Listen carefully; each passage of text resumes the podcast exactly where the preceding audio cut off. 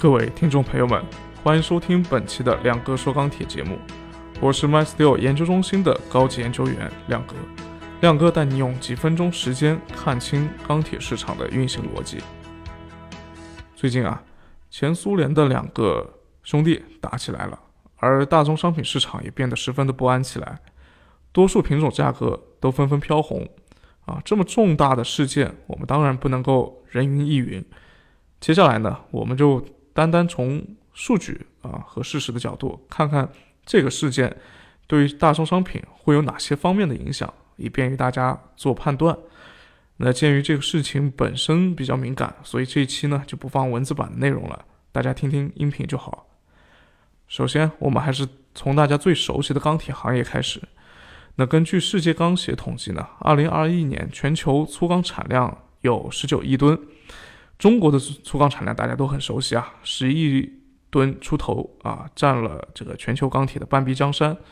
俄罗斯呢，粗钢产量大概有多少呢？总共有七千五百五十九万吨啊，占全球的比重有百分之四。乌克兰则是呃两千一百三十七万吨，占比百分之一点一。虽然这两个国家粗钢产量占比看起来都不高啊，那跟中国比的话，那肯定都是相对比较小的，但是。俄罗斯却是世界第五大钢铁生产国啊，那这也可以看得出来，全球钢铁的生产集中度有多高了。那如果这两个国家所有的钢铁都是自产自销，那么即使外贸中断，对于全球市场的影响也不会太大啊。不过呢，按照世界世界钢协的统计以及我们研究中心的计算，二零二一年俄罗斯钢坯以及钢材的出口量占到了。国内粗钢产量总占比的百分之三十四，乌克兰则是高达百分之六十五以上啊，也就是说这两个国家实际上，呃，出口的这个量啊，占他们一年的这个供给量的话，比重还是相当高的。那这也意味着，这两个国家的钢铁出口渠道一旦被断了，首先对于他们国内的钢铁产样、钢铁产业的影响啊，当然是十分重大的。其次呢，这两个国家的长材和板材的出口量合计占了全球成品钢材贸易量的百分之七，半成品钢材啊占全球钢材半成品贸易的总量就更大了啊。两国钢坯的出口占了全球的百分之三十七，生铁则是占了百分之五十啊。因此，最近国际市场里面钢铁的半成品的贸易势必受到的影响会更大一些。那么这两个地方一旦出口少了，对谁的影响最大呢？答案是欧洲。一呢，作为发达的经济体，欧洲本身钢铁的生产也像美国一样，多数都迁移到了发展中国家，本地呢只保留了少量的利润比较高的品种啊。那所以普碳类钢材的大部分实际上是依靠进口的。第二呢，是因为在主要的产钢国里面，俄罗斯和乌克兰离西欧国家是最近的，啊，那乌本身就是属于欧洲的，好比近水楼台先得月。但如果说月月亮不亮的话，那自然自己也就暗了，这是一个道理。那根据世界钢协二零二一年欧盟粗钢产量的数据来看呢，合计是一点五三亿吨。那这个里面来自俄的这个进口，呃，成品和半成品钢材占比占到了百分之六点四。那如果再加上钨的量，啊，则会占到百分之十以上。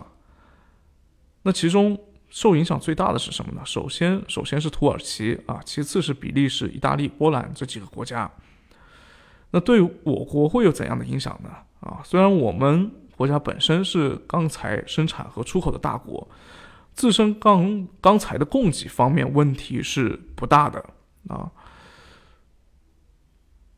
但是呢。在这个呃全球贸易的背景之下啊，对于我们国家的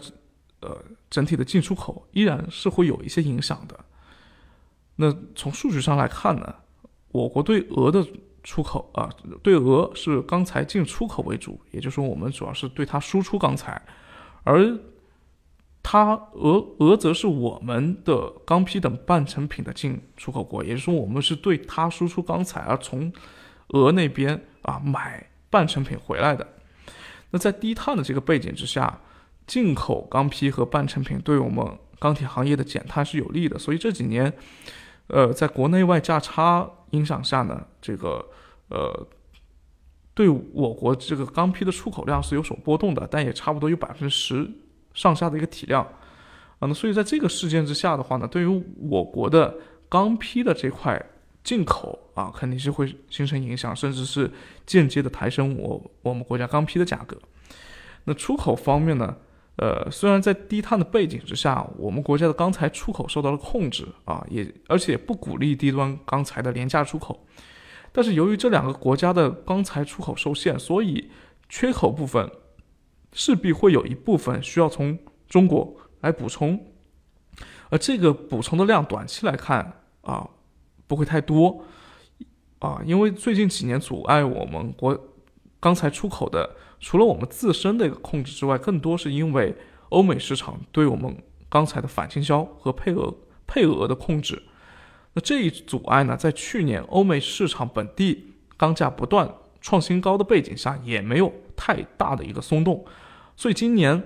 我估计也不太可能会因此对我们大开绿灯啊。所以说，呃，直接的拉动我们的钢材向欧美去出口的这个量啊，我估计会比较有限。啊，所以说直接出口会受限，但是钢材的间接出口却有可能会因此收益更大一些。那这个跟疫情之后啊，我们疫情之后那一波外贸出口的高速增长是一个道理。二零二一年我国出口机电产品总值是十二点八三万亿，同比是大幅增长了百分之二十点四。那主要的目的帝国就是美国和欧洲。那如果这两个国家啊，这个呃冲突当中的这两个国家，它钢板材的供应受阻的话，欧美依然是有可能寻求中国的制成品来补充他们当地的啊居民或者生产需求的。那这一点有可能会利好像机电类这些产品的出口啊，可能会继续支撑它出口的增长。铁矿石方面呢，我们认为啊。这个事件对于全球和我国铁矿石供给的总体影响啊是相对有限的，啊，不过对于个别品种，比如说铁金粉和球团的影响可能会有明显更大一些。这是因为我们从这两个国家进口的铁矿石一年的量其实也不超过这个两千六百万吨，啊，占我们整个铁矿石进口总量也只有百分之二点四。那这么相对来说比较。小的一个量去寻找替代的渠道呢，其实并不是特别难啊。但是这两个国家主要是生产铁金粉和球团，那这也是我们国家从这两个国家进口的主要品种。所以一旦断供的话，势必是会推升这两个品种在我们国内的价格，那可能会对于啊铁矿石不同品种之间的价差会形成影响。有色金属方面呢，我们认为主要会影响铝和镍，对铜的影响相对较小，啊，因为俄铝是除中国厂商之外最大的电解铝生产商，啊，二零二一年它的铝产量是占全球的百分之五点六，而氧化铝的占比就更大了，有百分之十点七，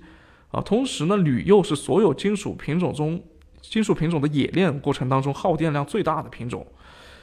那全球能源价格的上涨也会在全球范围内推升电解铝的一个生产成本啊，呃，而镍的情况和铝的话呢，应该是比较类似的。那所以作为动力电池和不锈钢的重要原料，镍价的上涨啊，也有可能会对现在这种锂电池和不锈钢的价格形成进一步的一个啊推升或支撑。俄罗斯。同时呢，也是能源出口的能源产品的出口大国啊，是世界第三的煤炭出口国。我国西北地区呢，其实有不少钢厂的焦煤是从那里从那边买的啊。那俄一年煤炭的产量啊，差不多四点四亿吨，占全球的比重大概百分之五点六。那其中百分之四十八，也是接近一半是用于出口的。那这个出口的量占全球煤炭出口量。占比多少呢？百分之十五，往哪边卖呢？啊，往年大概有百分之六十五是往亚洲卖，百分之三十二是往欧洲卖。那其中卖到中国的比重大概是百分之二十七，也就是说，大概是这样折算下来的话，大概是五千六百万吨的样子。当然，这个量对于中国一年四十亿吨的煤炭总产量来说的话，肯定算不算大。但是近期本来我们国家这个煤炭的供给就比较紧张，那所以在这样的一个情况之下的话呢，可能会形成一个新的压力啊。所以我们看到最近动力煤的价格又又又相对来说比较强了。呃，与此同时呢，高度依赖这个俄能源资源的这个欧洲也会因为无法用美元的结算而加重它的能源紧张问题。那这一点我们已经从欧洲居民用这个。啊，天然气、煤等等这些能源的价格大幅上涨，上面已经可以体现出来了。不过长长期来看呢，澳洲、印尼以及美国的能源，啊，可能会因此去挤占更多的市场，去弥补它这个这个呃退出的一个空间。所以总体来看呢，其实乌的问题啊，这个当前这个事件拖得越久，当事的两个国家受伤肯定是最大的啊，是最直接的。其次呢，就是高度依赖啊能这个俄能源供给的欧洲，而美国、澳洲等等能源出口国会因此受益。这种受益一方面是来自于能源价格的上涨，另外一方面则来自于抢占了更多原本属于啊这个这两个国家的市场。同时呢，随着全球大宗商品价格的进一步上涨呢，会继续推升大宗商品进口国的通胀压力。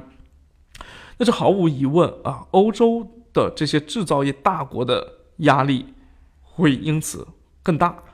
而美国则有可能借助能源出口的增加和国际资产的回流，而对冲掉一部分的通胀压力。所以总结一下呢，这一次的事件对于不同大宗商品的影响是不同的。但总体来说呢，是肯定会加剧全球范围的能源紧张问题，间接的推升。我们国家的钢材生产成本，啊，虽然说对于我们国家制造业的出口可能会有一定的利好，但是这个和这个我们成本的上升上升相比，实际上，呃，并不一定是一件好事。总体来看，并不一件是是一件好事啊。应该说，呃，而且这种利好远远不及美国、英国、欧澳洲这种能源输出国或者说是金融市场为主的国家的受益。而且全球通胀被进一步的刺激，那些抵御能力不强的发展中国家又会面临新一轮的经济洗劫。所以在这个事件当中，到底谁才是真正的受益方啊？经过这样的一个分析，大家应该也都比较清楚了吧？那感谢大家收听本期亮哥说钢铁的节目啊。那这个呃，这里面的一些观点呢，也是。可能也是属于我的这个一家之言，大家也全当做一个参考